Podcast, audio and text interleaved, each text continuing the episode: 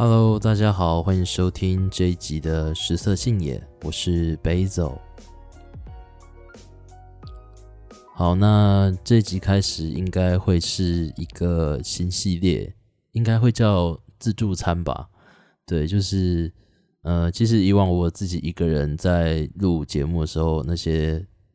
呃讲出来的东西都是我先打好大纲，然后我才坐下来开始录的。原本想说过，嗯，好，我要就是。呃，不打大纲，然后就直接上场，但是后来发现不行，会超级不知道在讲什么。对，那这个系列开始就是我基本上不太会，就不会打大纲了。对，然后后置也只做一些最基本的，因为如果不做后置的话，就是我觉得会蛮伤听众耳朵的，所以这也不是好事。好，那其实自助餐这个系列呢，就是讲些乐色话而已啦，就是。就是有一些东西呢，它可能没有那么适合做成我的节目的主轴的一集，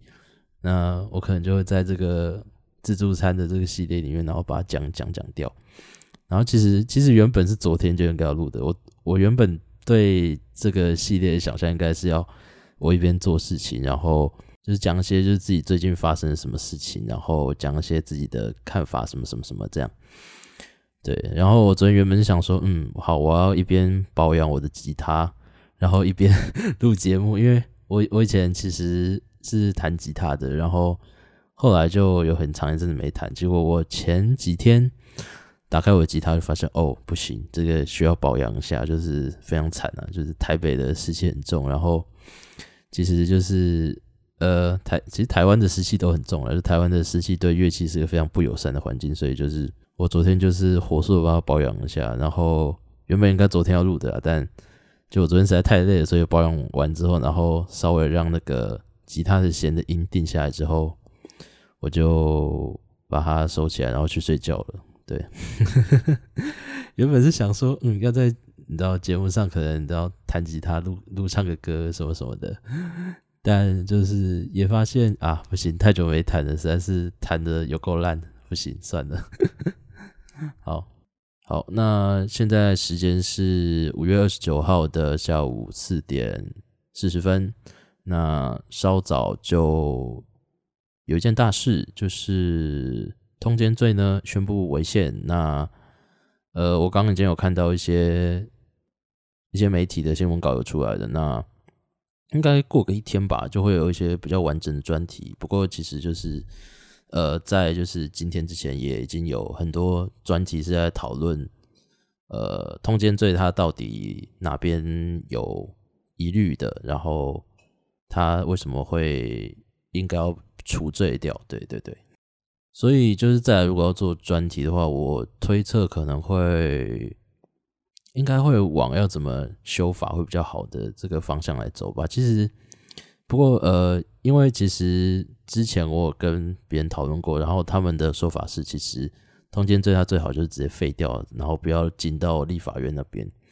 但就是我现在还没有看到很统一的说法，就是我有它到底会变怎么样，所以就是我们再看看。对，那呃。我上个周末去看了皮克斯的二分之一的魔法，然后我觉得还蛮不错的。就是因为我原本想象就是这个动画会有点 low，你知道，然后结果去看的时候，哎，还不错，就是整个故事还整个故事架构还蛮好的，然后蛮感人的。然后它其实是呃，算 based on true story 吗？是这可以这样说吗？就是反正。反正这个故事的灵感来源其实就是呃导演他自己的一些成长过程这样子，对对对。好，那那反正这个故事它大概的大意就是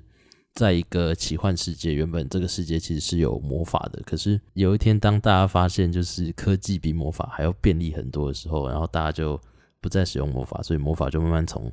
世界上消失，然后就是像独角兽就会变成呃像。野狗、野猫一样存在，他们会去路边翻垃圾桶里的东西出来吃，然后，然后妖精也变得不会飞，然后他们原本是可能很爱好和平，然后很欢乐的种族，结果他们通通变成暴走族这个样子，就反正就是一个崩坏童话的系列。然后，然后呃，故事的主角是呃一对精灵兄弟，然后这个精灵的其实主要主角应该是就是这个兄弟里的弟弟啦。那他因为出生的时候他爸爸就已经过世了，所以他从来没有见到过爸爸，所以他非常想要就是呃。能见到爸爸，然后跟爸爸一起做些什么事情。然后到了他们兄弟都满十六岁之后，他妈妈就拿了一个东西，拿一个礼物，说是他爸爸留给他们的，说就是等他们都满十六岁之后就给他们。结果打开发现是一把魔杖，就是他他爸爸其实是一个巫师。然后呢，他爸爸就留了一个咒语，就是这个咒语可以让他爸爸从阴间回到阳间，然后二十二十四个小时。所以他就可以见到他的儿子们，这样这样，对。但就是因为呃，这对兄弟里面只有弟弟有魔法天赋，所以弟弟他不小心的触动。哦，对对对，这个故事有个设定，就是这个弟弟是一个很憨厚老实的人，然后这个哥哥是一个对呃魔法、对古对古他们古代时候的传说很痴迷的人，所以这个故事的设定就是。这个哥哥他其实很知道魔法要怎么做，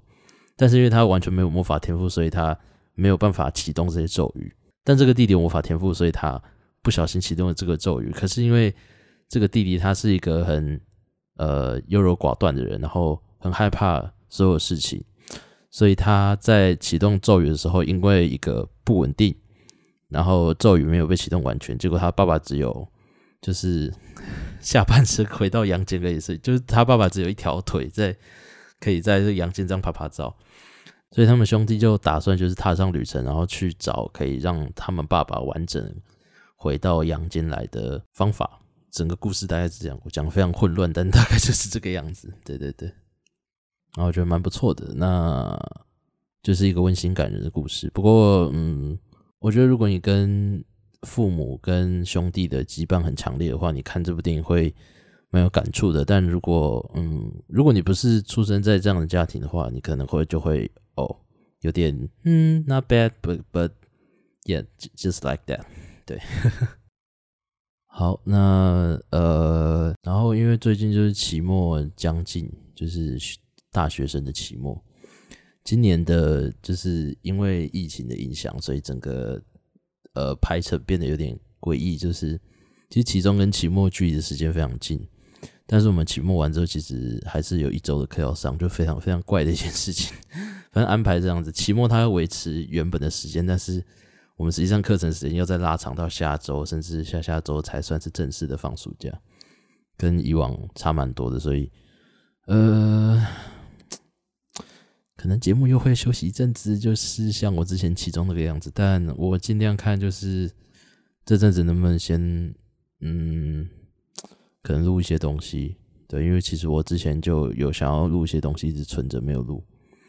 然后也尽量不要让就是这个节目断更，怕大家怕大家怕听众会就是一段时间没有东西听这样子。其实不会没有东西听啊，现在新节目那么多，只是我我想要自己的节目能就是保持更新这样子，不要像就是之前其中那样子，对，很让人很让人不爽。好，那希望这个系列可以之后可以继续做下去，不要就这这个第一集就变成最后一集。OK，那自助餐系列。今天差不多到这边，那我们下集见。我是 Basil，大家拜拜。